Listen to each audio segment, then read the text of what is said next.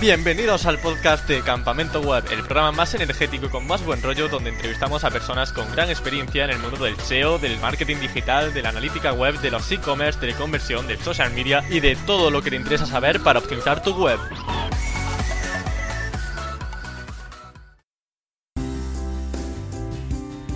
Permitidme que hoy sea un poco ñoño, pero es que el mundo del SEO está lleno de gente increíble, siempre dispuesta a ayudar, y el invitado de hoy, sinceramente, no es una excepción. Además de decir de primera mano que Dean siempre está dispuesto a ayudarme.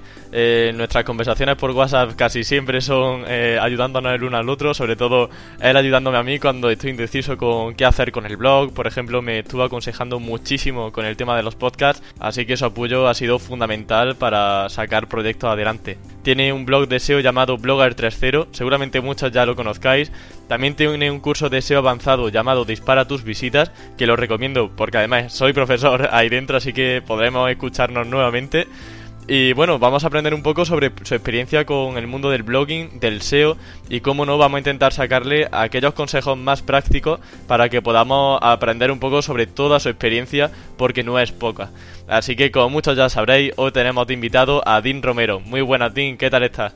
Hola hermanito, ¿qué tal? Pues nada, con muchas ganas de, hablar contigo por fin. Dean, tú mismo comentabas que llegaste al SEO un poco de suerte porque un profesor te enseñó el mundo de los blogs y ahí descubriste realmente tu pasión por el blogging. Eh, entonces te quería preguntar qué haces una vez descubres que en Internet se pueden posicionar páginas y monetizarlas para ganar dinero.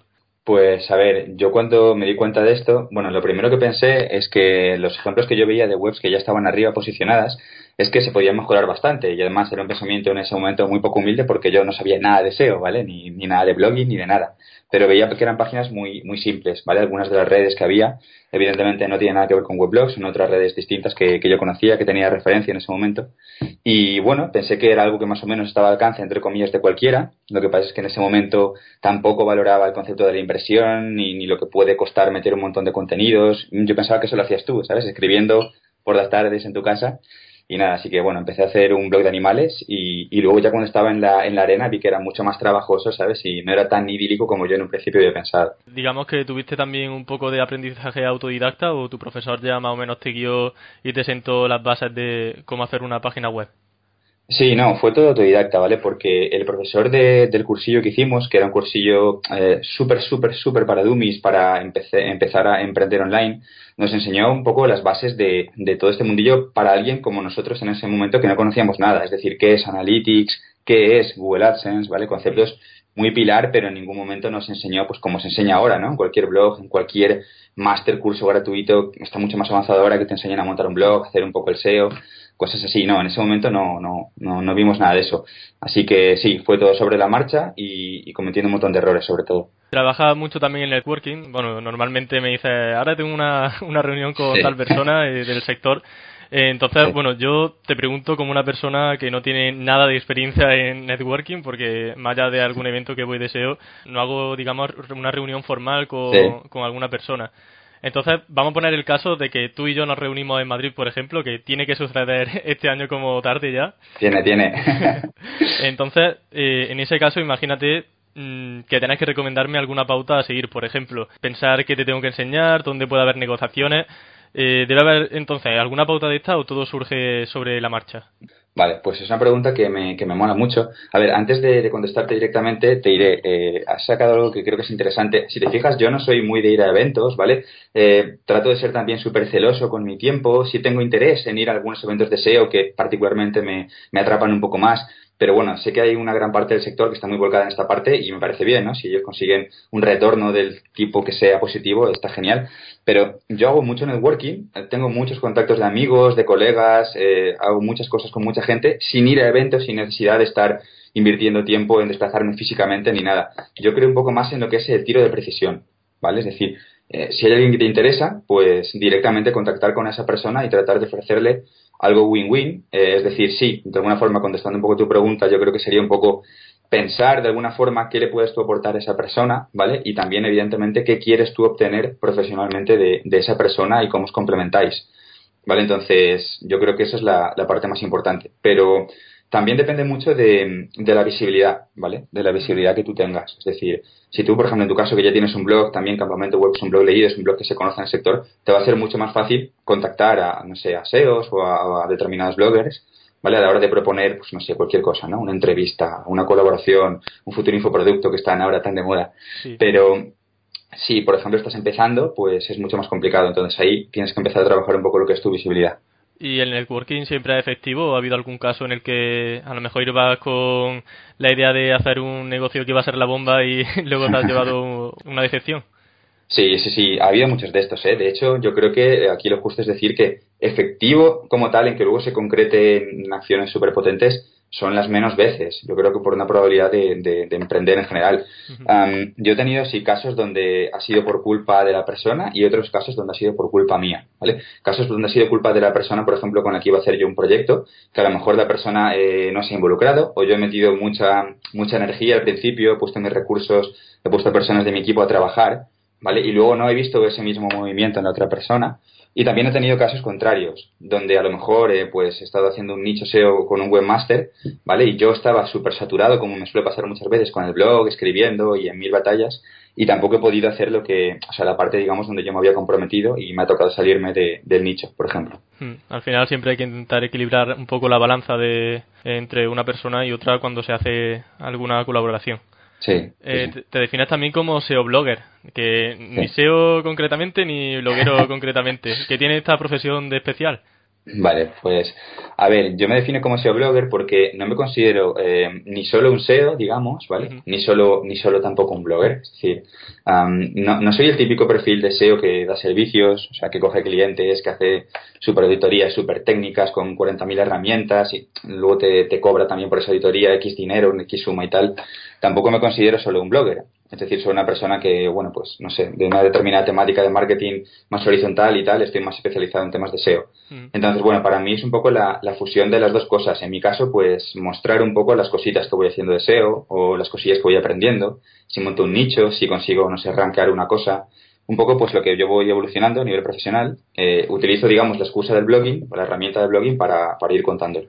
De acuerdo. Vamos a centrarnos en primer lugar en la palabra blogger, ¿vale? Porque está muy de moda ser youtuber, pero ya has comentado en alguna ocasión que tú no te vas a subir al carro Y entonces, pues bueno, resulta un poco curioso y sobre todo, ¿crees que hay aún algún, si todavía hay un buen futuro para los blogs? Porque hay personas que dicen, ya mm. los blogs van a morir, el futuro está en el vídeo. Claro, yo, yo discrepo totalmente de esto y creo que también es un tema muy interesante, ¿vale? A ver, vivimos en un momento donde también la gente no tiene tiempo, es muy fácil consumir un vídeo.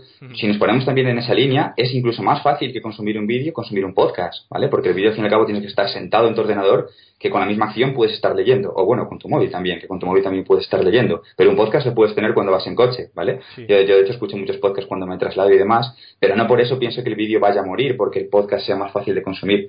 Eh, creo que hay un tipo de, usuario para cada contenido y de, de hecho muchos usuarios, de, bueno, consumidores de temas de marketing, consumen los tres formatos, dos formatos o solo un formato, ¿vale? Creo que hay bastante variedad en ese sentido. Yo personalmente no creo que ni muchísimo menos los blogs vayan a, a morir. Creo que de alguna forma eso se puede equiparar a a, la famosa frase de, del SEO muerto, ¿vale? Eh, yo, por ejemplo, eh, me, inspiro en, ejemplos, para mí son referentes en este sentido, pues gente muy potente que gana mucho, eh, digamos, que, monetiza, digamos, fuertemente sus blogs, ¿vale? Que saca una buena rentabilidad de ellos, como Ángel Alegre, de Vivir al Máximo, como Rubén Alonso, de Mi Posicionamiento Web, Berto López, de Ciudadano 2.0, el propio Miguel Florido, de Marketing and Web, son gente que no son youtubers, ¿vale? O sea, date cuenta de que ninguno de ellos está llevando su negocio a YouTube y esto evidentemente obedece a un motivo, ¿vale? O sea, no digo tampoco ni mucho menos que YouTube sea una moda, pero yo entiendo YouTube como una plataforma donde eh, ganar visibilidad, ¿vale? Donde, digamos, puede aumentar muy rápido tu branding. Creo que es muy útil, por ejemplo, en el caso de Romuald, en el caso de Luis Villanueva, porque si tienes también una agencia que da servicios eh, en la proporción en la que crezca tu branding, también vas a poder tener un mayor alcance a clientes, ¿vale? Pero yo, por ejemplo, yo, no me dedico a clientes, a mí me da igual eso y el blog creo que ya me da una cierta visibilidad con la que tener un alcance dentro del sector. Entonces, no creo tanto en YouTube como modelo de, de negocio, sí como una, entre comillas, red social de entretenimiento. Pero bueno, yo tengo un negocio basado en, en inbound marketing y, en el email, ¿vale? Pues, como lo que puede hacer Frank Stipion de Lifestyle al cuadrado. Capture el mail, lo meto en una serie de autoresponders y eso lo hago mucho mejor en mi blog con mis herramientas que en una plataforma externa como YouTube. De acuerdo. Comenzaste también siendo redactor, eh, a pesar de ahora ser un, referente en el SEO y en el blogging, pues todos tenemos un inicio que no es tan atractivo. De hecho, pues bueno, según comentas, pues bueno, no cobraba siquiera 100 euros al mes. Entonces te quería preguntar si pudiese volver al pasado, ¿volvería a repetir esta etapa? Pues eh, yo creo que sí volvería a repetirla porque, a ver, yo estoy muy, muy, muy orgulloso sinceramente de, de lo que es mi comienzo porque luego cuando ha pasado el tiempo. Y lo he podido ver con un poco más de zoom, eh, también he visto que hay gente que quiere empezar y, en mi opinión, a, algunos evidentemente no a todos, hay gente que lo hace fantástico, a muchos les falta esa energía, ¿vale? Es decir, estoy yendo a pérdida, o sea, estoy perdiendo pasta, pero es lo que quiero hacer, es la alternativa que he elegido, quemo los barcos y no hay otra, ¿vale? Entonces, sí lo que haría sería a lo mejor cambiar cosas a posteriori, ¿vale? Cuando ya he crecido un poquillo más, eh, he cometido eh, lógicamente errores como todos los profesionales que trabajamos en esto, pero la fase lo que es inicial, de decir, trabajaba por 90 euros y con la cuota de autónomos de esa época, que era la, famosa cuota de emprendedores, solo, solo pagaba 50 y mi, mi revenue al final de mes eran 30 euros solo, trabajaba por un euro al día, una jornada completa. Eh, de eso no me arrepiento, ¿sabes? Porque creo que, esa energía es lo que también luego la, he canalizado hacia el blog, hacia la redacción y demás, y creo que me ha dado buenos resultados. Mm. ¿Y qué es lo que más te gusta de Blogar 3.0? Pues a, mí, a nivel, digamos, eh, no, no tan tangible que se pueda tocar, lo que más me gusta, lógicamente, es la, la comunidad, ¿vale? Mm. Las personas que hay detrás, eh, no sé, todos los comentarios que hay, la cualificación de los comentarios, me, me siento muchas veces más orgulloso de los comentarios que del propio artículo, ¿vale? En algunos, en algunos artículos en particular. Y hay lectores con los que llegas a desarrollar una relación de, de empatía como si fueran amigos tuyos muchas veces. Y, bueno, es un poco a nivel intangible. No sé si te refieres también a nivel tangible, a nivel de la web. Sí, sí, ya también comenta un poco sobre la web. Sí, bueno, pues eh, bueno, la web tiene que mejorar mucho, ¿vale? Es un, diseño que, que, hicimos a medida, pero después con la evolución un poco más eh, también marketera, que quiero que, que, tome todo el negocio, ¿vale? Más también enfocado al tema de embudos automatizados, al tema de captación del email, no es una web que esté preparada, ¿vale? Entonces, bueno, bajo el formato típico de, de blog, con, con, las típicas entradas en la home y tal, creo que, creo que está chula, a mí me, me gustó mucho en su día fue un desarrollo a medida y tal, pero bueno, luego le falta muchísimo, o sea, está muy, muy por detrás de lo que, de lo que podría hacerse ahora con ella, entonces, bueno, veremos, veremos qué tal sale. ¿Qué beneficios crees que se puede sacar si rediseña el home de, del blog? Por ejemplo, me ha enfocado a captar tráfico en lugar de poner simplemente un listado de entrada. Eh, yo quiero enfocarlo a, dos vías, como yo digo, un poco a la parte SEO y a la parte, entre comillas, blogger. ¿vale? en, la, en la parte SEO sí sería la parte de captar más tráfico. Mi home está súper desoptimizada para todo, para captar tráfico, para cualquier keyword, es un desastre a nivel de SEO. Entonces, sí, la quiero enfocar un poco a nivel de SEO, de hecho aplicando lo que yo mismo muestro en el curso, que es decir, introducir un texto en la página home, pero que sea un texto coherente, que no quede feo, ¿vale? Que esté integrado, maquetado con tu diseño y demás. Esto también yo creo que es lo ideal, es que algún programador. Eh, eh, bueno, lógicamente hacer un keyword research en este texto para que tratar de, o sea, para tratar de, digamos, de, de traccionar con la home hacia alguna palabra clave que más o menos tenga un, un, mínimo nivel de tráfico que no tiene por qué ser muy alto en el caso del blog 3.0, puesto que es un blog de marca y tiene lectores, tráfico recurrente y demás, pero que sí me permita captar, digamos, un flujo de nuevos lectores cada mes, ¿vale? Un poco a, través de esta atracción de, de, visitas de Google. Esto a nivel de SEO. Y luego a nivel de lo que yo llamo un poco blogging, ¿vale? Que aquí lo, meto un poco todo. Pues sí me gustaría eh, mejorar lo que son las, las, los ratios de suscripción, las típicas cajas, ¿vale? Los opt-ins, todo el tema de embudos, cosas así. También remarco que hoy estamos a día 15 de mayo porque a lo mejor realiza el cambio de diseño o alguien, obviamente hay una persona que lo puede estar escuchando en 2018 y decir, bueno, la Home ahora mismo tiene todo lo que está comentando. Así que bueno, simplemente pues hacer ese pequeño apunte. ¿Y qué se te viene a la cabeza si te digo la palabra constancia? Que es una palabra que además tú me has repetido en numerosas ocasiones mediante WhatsApp. En muchos audios de WhatsApp. Sí, sí. tío, pues a ver, yo creo que es fundamental, pero no para solo vivir de Internet, sino yo creo que para cualquier cosa que hagas en tu vida que quieras que te vaya bien. Sobre todo, sobre todo, y cobra una, una especial relevancia para mí, eh, es importante esa palabra cuando quieres destacar, ¿vale?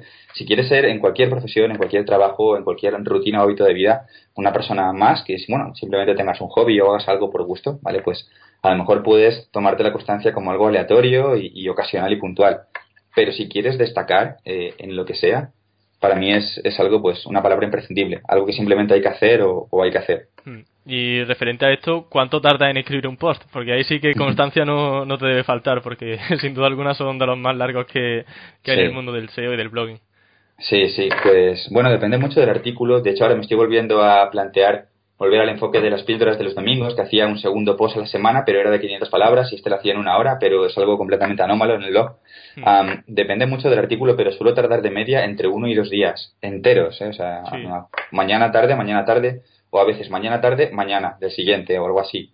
Pero bueno, hay picos puntuales que ni mucho menos eso es normal, pero por ejemplo, el último que ha salido ahora, ¿vale? Que es un, primer artículo de una serie de tres posts que, te enseñan, digamos, de alguna forma cómo encontrar eh, nichos en Internet, cómo buscar nichos de SEO para monetizar con AdSense y demás. Este artículo se me, ha, se me ha hecho largo, largo porque, bueno, tenía que adaptar una metodología eh, SEO para que la gente que tampoco fuese SEO lo entendiese, ¿vale? Porque es un, un post al que luego le vamos a tirar tráfico de Facebook Ads, vamos a darle mucha visibilidad y lo vamos a meter dentro de un embudo que deriva en el curso de SEO. Entonces, para hacer este post he estado casi una semana entera, literalmente. Es verdad que he hecho más cosas en la semana, siempre vas apagando fuegos, pero este me ha, me ha costado bastante. luego, una semana entera. ¿Y siempre tienen la repercusión que esperan los artículos? A ver, pues he de decir que tengo la, la suerte, ¿vale? No sé cómo será en un futuro, como todo, pero tengo la suerte de que a día de hoy, yo creo que sí, si no todos, casi todos los posts tienen un impacto bastante potente en el blog. También que, como te digo, es fruto de, de muchísimo trabajo, y no solo de trabajo, así a voleo, sino de mucha concentración, ¿vale? Dentro del blog. Pero bueno, también eh, he detectado que algunos artículos funcionan mucho más que otros, ¿vale? Por ejemplo, los típicos posts que son un poquito más a lo mejor emocionales o donde te muestras tú un poco más a nivel personal, muestras una reflexión, suelen tener un mayor impacto en la comunidad que, por ejemplo, un post de SEO cuando ya es muy técnico, ¿vale? Porque hice unos artículos de, de HREPS hace poco. Yo consideraba, a mi juicio de, autor, digamos, que eran de los mejores posts de, de link building que había hecho en toda mi vida en Blogger 3.0. y, y, sí, han funcionado. De hecho, el feedback de los comentarios es buenísimo, pero en cuanto a cantidad, hay muchísimos menos que, que en un artículo habitual. Así que también vas detectando un poco estas tendencias. ¿Y te has quedado sin idea alguna vez? Pues la verdad es que no, porque bueno, yo es que siempre me estoy comiendo la cabeza con cosas de internet, ¿sabes? Siempre le estoy dando vueltas, soy un, absoluto friki de internet. Entonces, lo que más bien me suele pasar es que me falta tiempo para meter todo el calendario que querría meter de contenido. O que a veces no tengo el tiempo para desarrollar todos esos contenidos, ¿vale? No tengo tantas horas físicas o tantos días solo para escribir, porque a mí me encanta escribir. Yo por mí estaría de lunes a domingo casi escribiendo artículos y tal. Pero no, normalmente la verdad es que no. Y ahora que he hablado sobre el comentario editorial, ¿sigue algún calendario editorial o más o menos mm, un poco aleatoriamente eliges los artículos que va a publicar? Pues eh, sí, sí, sí, tengo un calendario editorial, pero ¿cómo decirte? No es nada súper super pro con super herramientas y Excel con colorines, que yo veo que están mucho por ahí, que impresionan mucho, ¿no? Cuando los mm. enseñas. Yo tengo un calendario súper simple, pero nada, simplemente para mí es efectivo y con eso me vale. Es un Google Drive, ¿vale? Es un simple documento, eh, ni Excel ni nada, es un documento de texto de Google Drive que tiene una numeración y simplemente pues yo sigo la numeración, asigno una fecha a, cada línea y en esa fecha pues pongo al lado el título y entre corchetes un poco la, la idea que quiero desarrollar. Y sí, sí, sí. En, en, el caso de un blog ya cuando tiene un cierto volumen es necesario tener un mínimo calendario porque si no se solapa, o sea, la publicación de contenido se solapa una con otra los meses se acaban, al fin y al cabo en un mes, siendo muy constante, a mí solo me da para publicar cuatro posts, uno por semana. a mm. veces tengo ocho ideas, tres colaboraciones, todo, todo lo quiero llevar al blog y sin un calendario sería imposible. Bueno, entonces sabemos que ideas no te faltan y mucho menos colaboraciones porque tendrás la lista de, de correo rebosando. Normalmente, sí.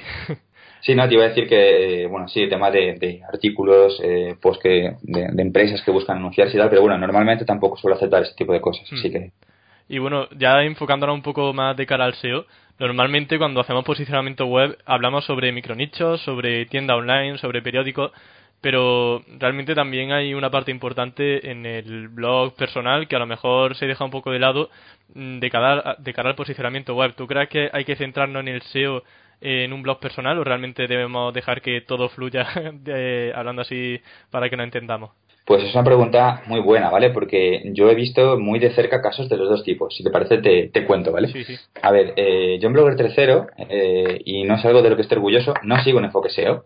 Al principio, y bueno, y en la mitad incluso te diría, sí trataba de que algunos artículos fueran un poco orientados a palabra clave, de hecho varios han posicionado bien y demás.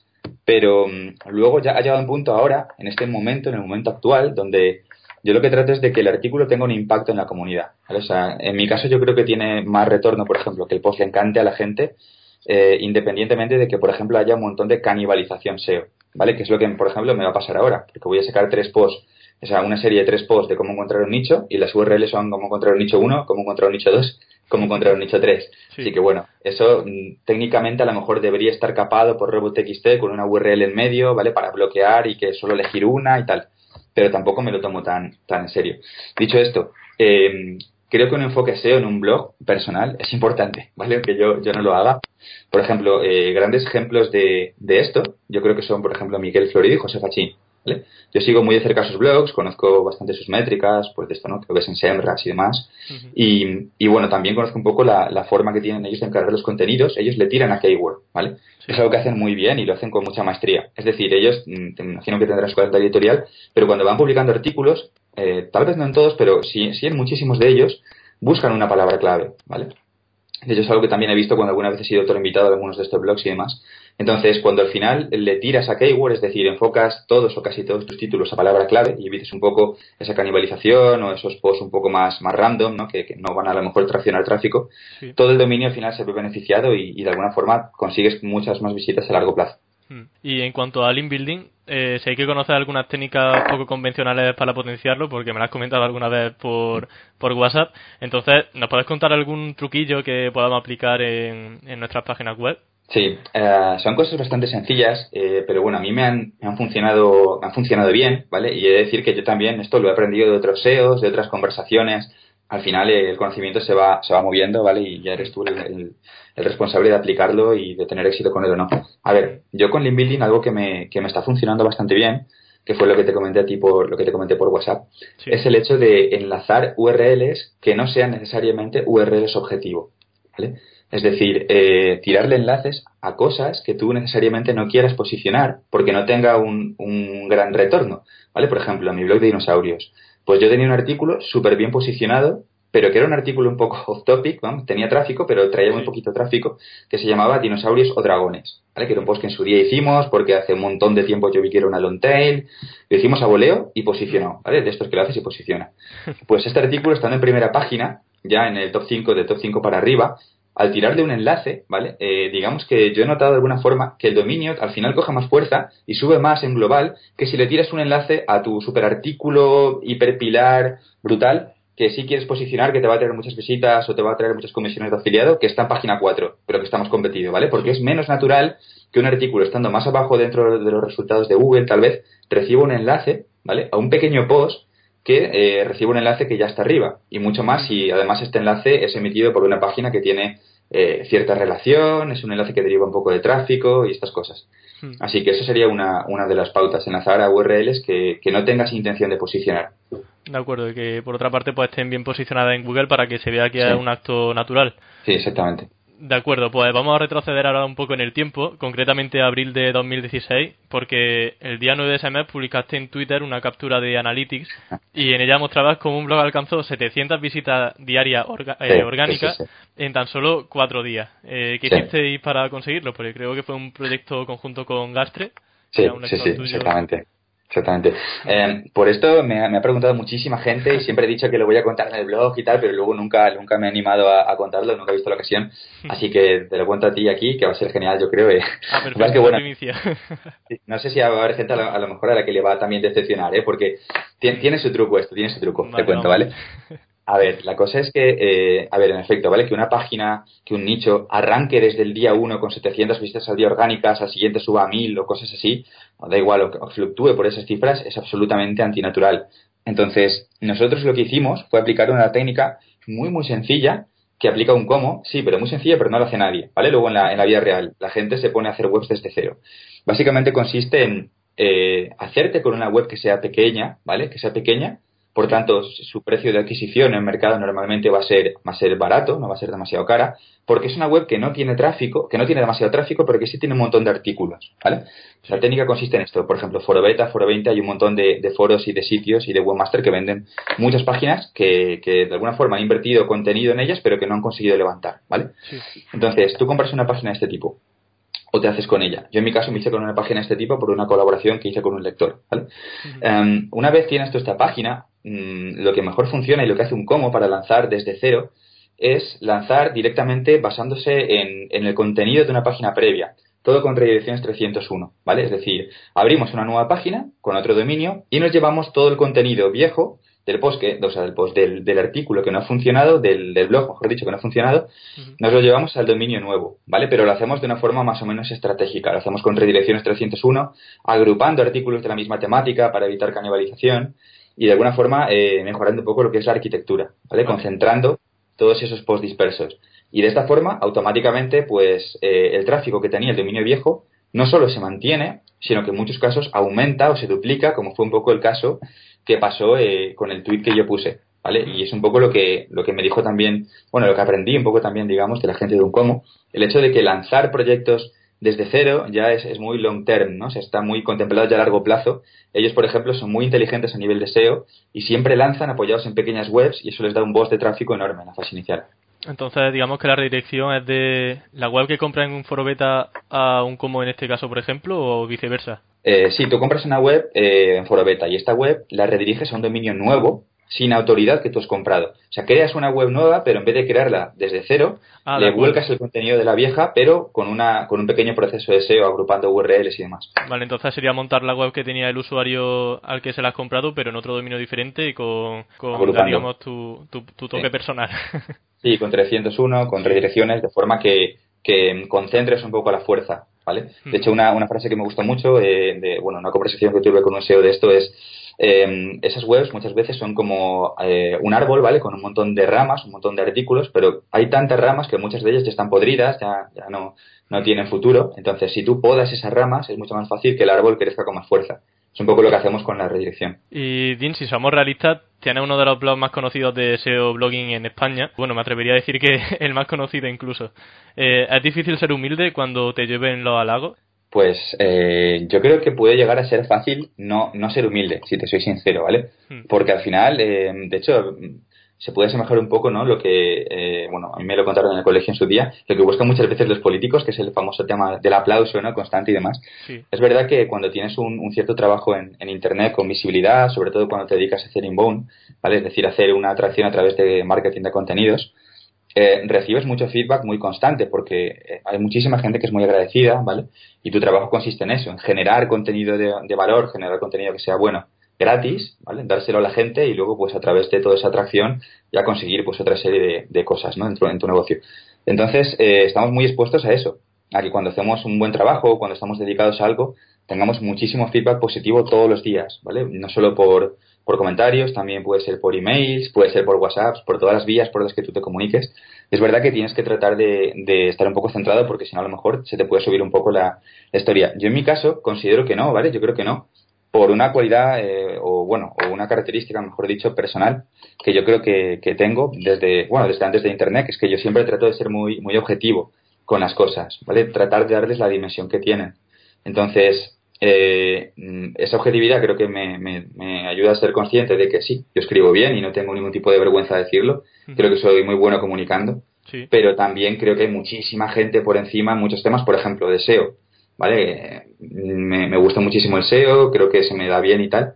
Pero hay, hay monstruos en el mundo del SEO, dinosaurios, que son eh, para mí pues muchísimo más potentes, gente de la que aprender y, y, no sé, tener esa humildad, saber dónde te sitúas tú en todo eso, creo que también es, es importante. Sí, y imagino que a pesar del aluvión de críticas positivas que recibes, que recibes tanto en tu blog como en tu curso, que vamos a ir más adelante, también la habrá menos positiva. Eh, ¿Cómo te tomas esos comentarios negativos? Pues, a ver, yo tengo la suerte de que tengo, la verdad, muy pocos haters, pero muy, muy, muy, muy pocos. Y, la verdad, es una suerte, ¿eh? Porque eh, conozco casos puntuales de gente del sector a la que, bueno, hay muchísima gente que se le echa encima a la mínima y yo he de decir que en mi caso no me ha pasado tanto, ¿vale? De hecho, me ha pasado en, en ocasiones súper puntuales pero, a ver, si es una crítica y evidentemente es constructiva, es lo típico que se dice siempre, ¿no? Si no te están insultando, si, si no te están atacando, si no se están metiendo con tu trabajo o diciendo que es una mierda o cosas así, mm. pues no tengo ningún problema. De hecho, eh, me gusta mucho debatir. Soy una persona bastante habladora y, y, no hay ningún problema con eso y evidentemente siempre que sea con, con un poco de respeto, yo devuelvo una contestación con el mismo respeto, ¿vale? Pero bueno, si es lógicamente un, un ataque o algo muy destructivo, eh, o lo trato de ignorar o, o sí, en momentos puntuales sí, sí he contestado también, claro. ¿Tu familia te apoyaba desde el inicio, cuando creaste tu blog de Blogger 3.0 y comenzaste en el mundillo de Internet, o ni sabías realmente lo que hacías con el ordenador? Pues aquí también he de decir que he tenido suerte porque es verdad que mi familia no, yo creo que hasta hace relativamente poco no, no lo ha entendido. ¿Sabes? Y mira que he estado ya casi cuatro años, tres, cuatro años con el blog Pico Pala, mm. pero, um, o sea, al principio no lo entendían, ¿vale? Digamos, no, no entendían absolutamente nada de qué era lo que yo hacía todo el día en la habitación encerrado con un ordenador, pero he tenido la suerte de que a la vez que no entenderlo lo han respetado muchísimo, ¿sabes? Eh, también ellos vieron un poco, pues, mi, imagino que mi, andadura inicial, ¿no? De esto que sales de la universidad, tratas de encontrar un trabajo. He de decir que lo busqué poco, pero sí estuve un, un tiempecillo buscándolo y, y, ves que es absolutamente imposible, ¿vale? O sea, yo, por ejemplo, tengo ciencias empresariales. La saturación que había para entrar a cualquier puesto mediocre de trabajo era brutal a nivel de bolsas de empleo, a nivel de mil historias, ¿vale? Mm. Entonces, bueno, luego me puse yo a hacer estas cosas y, y, desde el minuto uno lo han respetado muchísimo y lógicamente a día de hoy cuando ya han visto un retorno, cuando ya han visto que ganas dinero, que estás realmente volcado con lo que haces, pues lo, lo valoran y lo respetan mucho más. ¿Y Max y Kobu te apoyan también? Qué buena, mis perritos. Sí, sí, sí, sí. Bueno, eh, la verdad es que me, me son fundamentales para, para, desconectar un poco, irme al campo con ellos, salir y tal. Sí, sí. Sin ellos, la verdad, vamos, no, no, mi, mi, vida no sería lo que es. ¿Y cómo ha repercutido tu labor como SEO blogger en tu vida personal? Pues eh, fuerte, la verdad. Cuando, ya te digo, tratas de, de ser bueno o, o, tú tratas de ser el uno en alguna cosa, ya sea blogging, ya sea reacción, ya sea SEO, cualquier cosa donde tú quieras, digamos, destacar o, hacer un buen trabajo, yo creo que es muy, muy complicado de, eh, el hecho de que no tenga un, un, impacto en tu vida, tu vida personal. Y es algo que en el 90% de los casos de mis amigos y compañeros del sector he visto ¿eh? también. Lo que pasa es que también influye muchísimo muchos factores, ¿no? Como por ejemplo que tú tengas, eh, no sé, lo, los círculos que tú tengas, lo abiertos que sean o no, cómo tú te, te, gestiones, digamos, la energía, cómo te gestiones el tiempo, muchas historias, ¿no? Pero sí, en mi caso te mentiría si te dijera que todo es perfecto. O sea, ha tenido un impacto bastante fuerte y he pasado épocas personales un poco malas a veces por, por, culpa, del, por culpa del trabajo, ¿no? Porque al final me, me concentra demasiado, es algo que me gusta y también corre el riesgo de volverse una pequeña adicción. ¿Y a día de hoy cómo te encuentras? Eh, ¿Eres feliz con, con, tu vida? Sí, sí, sí. A ver, estoy en un momento profesional muy bueno, ¿vale? Yo, yo estoy satisfecho creo que mmm, más o menos tengo bastante claro hacia dónde quiero dirigirme, ¿vale? Entonces, eh, sí, lo que pasa es que eh, también, a la vez que te digo esto, también mmm, te digo que tengo una necesidad de, de, tener vacaciones ya porque, bueno, la creación del curso de SEO ha sido un proceso, sí. eh, me ha parecido apasionante, lo he disfrutado muchísimo, de hecho lo he contado varias veces en los artículos y demás, pero mmm, también ha producido un desgaste intelectual y, y de trabajo fuerte yo nunca había hecho nada de eso y tal, de hecho tampoco había vendido nunca nada que fuera mío propio y, y todo eso produce un desgaste. Así que sí, sí, necesito también hacer un, un parón, un pequeño break también y, y, volver a recalibrar ideas y ver un poco hacia dónde quiero dirigirme, pero sí, es un buen mm. momento. Eh, bueno, justamente de esto quería hablar ahora, porque hace poco lanzaste Dispara tus visitas, que es tu primer y esperado infoproducto sí. sobre SEO y captación de tráfico. ¿Qué es lo que más te ha costado a la hora de preparar el curso? Porque ya vemos que no ha sido un trabajo fácil. Sí, pues sobre todo lo que más me ha costado yo te diría que ha sido el hecho de uh, un, una disciplina en la que yo trabajo, ¿vale? Que yo más o menos domino, eh, poder hacerla accesible un abanico de gente que no necesariamente tiene por qué ser una profesional de, de, temas de posicionamiento web, ¿vale? Es decir, coger un temario y hacer que el que es blogger lo entienda, que el que es SEO no se moleste y que también le guste porque le aporte algo y que el que es un SEO más avanzado también pueda tener un, un hilo que seguir y pueda sacar cosas que sean útiles, ¿vale? Tratar de mm. cubrir un poco todos los escalones. Y ya no solo esto, sino también algo que recuerdo que, que me costaba mucho era el hecho de eh, poder, digamos, eh, hacer el caso real. ¿Vale? Porque el curso está basado en, en, una página web que yo cogí que estaba hecha una mierda, o sea, no tenía tráfico, estaba destrozada a nivel de arquitectura, era todo canibalización, era una web que estaba topeada por Google, o sea, eso no iba a subir nunca, a menos que te la cargases entera y empezases a, a trabajar un montón. Cogí esta web que era complicada de subir, ¿vale? Por lo menos complicada a corto plazo, a largo plazo entiendo que no, porque tampoco es un sector con demasiada competencia, pero la web eh, no tenía, digamos, la, eh, la bendición de Google entonces, eh, me ha costado mucho, digamos, coger esta web en directo y a la vez que yo iba grabando los vídeos, que es un poco lo que creo que aportaba valor al curso, ir aplicando las acciones de SEO en la web, ¿vale? Porque tenía doble trabajo, ¿no? No solo tenía que idear una, una metodología, unas diapositivas, que los alumnos les enseñaran cómo hacer un keyword research, sino que a la vez yo tenía que hacer ese mismo keyword research en toda la página home, pedirle al redactor del contenido, esperar a que el redactor lo escriba, meterlo, maquetarlo. Todo ese conjunto de cosas ha sido, ha sido bastante trabajo. ¿Y crees que los infoproductos están pasando de moda? Porque hay veces que, bueno, eh, me encuentro con algún artículo y justamente hablan de que los infoproductos ya no son lo que eran antes, que se está saturando el sector con tanto infoproducto. No sé qué opinión tienes sobre esto. Pues es algo de lo que se habla mucho también, ¿no? La, la famosa saturación de los infoproductos.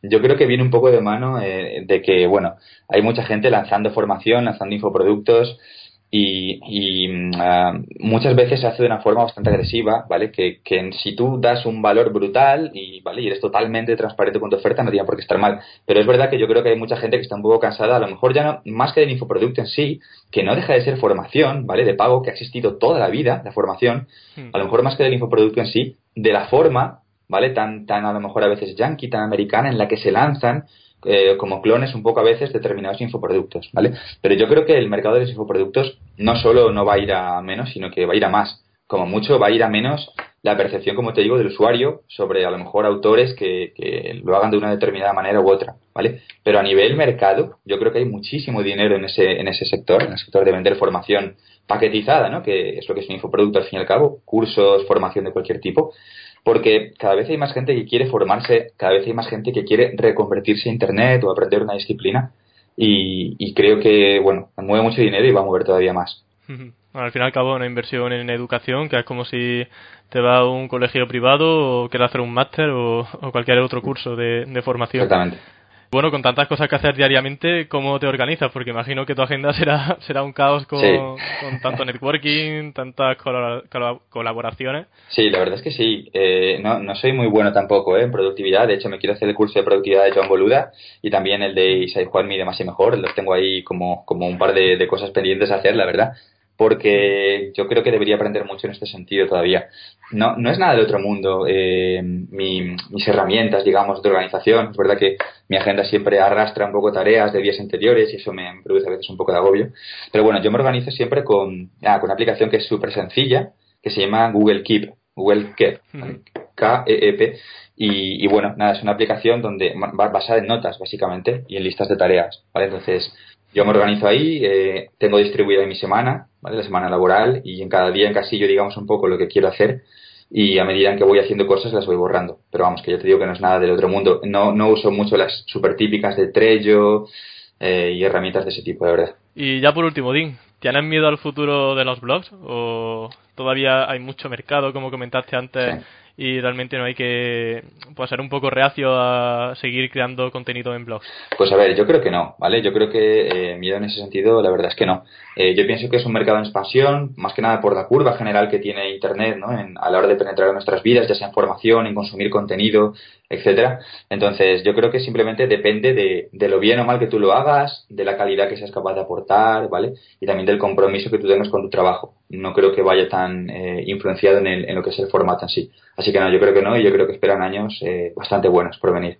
Muy bien, pues entonces declaraciones que al menos nos dejan respirar un poco mejor comparado con otros artículos. Así que nada más, eh, muchísimas gracias por dedicarnos estos minutos al programa, que además era una persona pues muy ocupada y que tampoco suele aceptar muchas entrevistas, así que que estado aquí en el programa de Campamento Web, sin duda alguna es, algo de agradecer y nada, estoy contentísimo de tenerte aquí como, como invitado. Muchísimas gracias a ti, hermanito, ya te he dicho que eres mi, mi pequeña espada en la oscuridad y, y yo a ti no te podía negar nada así que me lo he pasado muy bien, tío, hablando contigo. Creo que queda más que demostrado que destacar en Internet no es nada fácil, pero sin duda alguna con la energía que tiene Dean Romero, con la pasión con la que siempre redacta todos sus artículos y sobre todo con cómo trabaja con esa constancia de la que hemos hablado en su día a día, es posible, claro que es posible, destacar en Internet.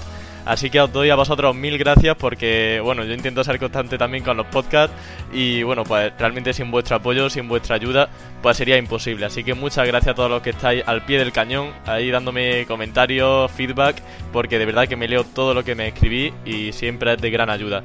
Así que nos escuchamos el próximo lunes con mucha más información, con un nuevo invitado y bueno, ya sabéis que en campamentoweb.com tenéis mucha información sobre SEO, aparte de toda esta entrevista, que yo creo que pueden ser de gran ayuda para aquellos que queráis comenzar en el mundo del SEO.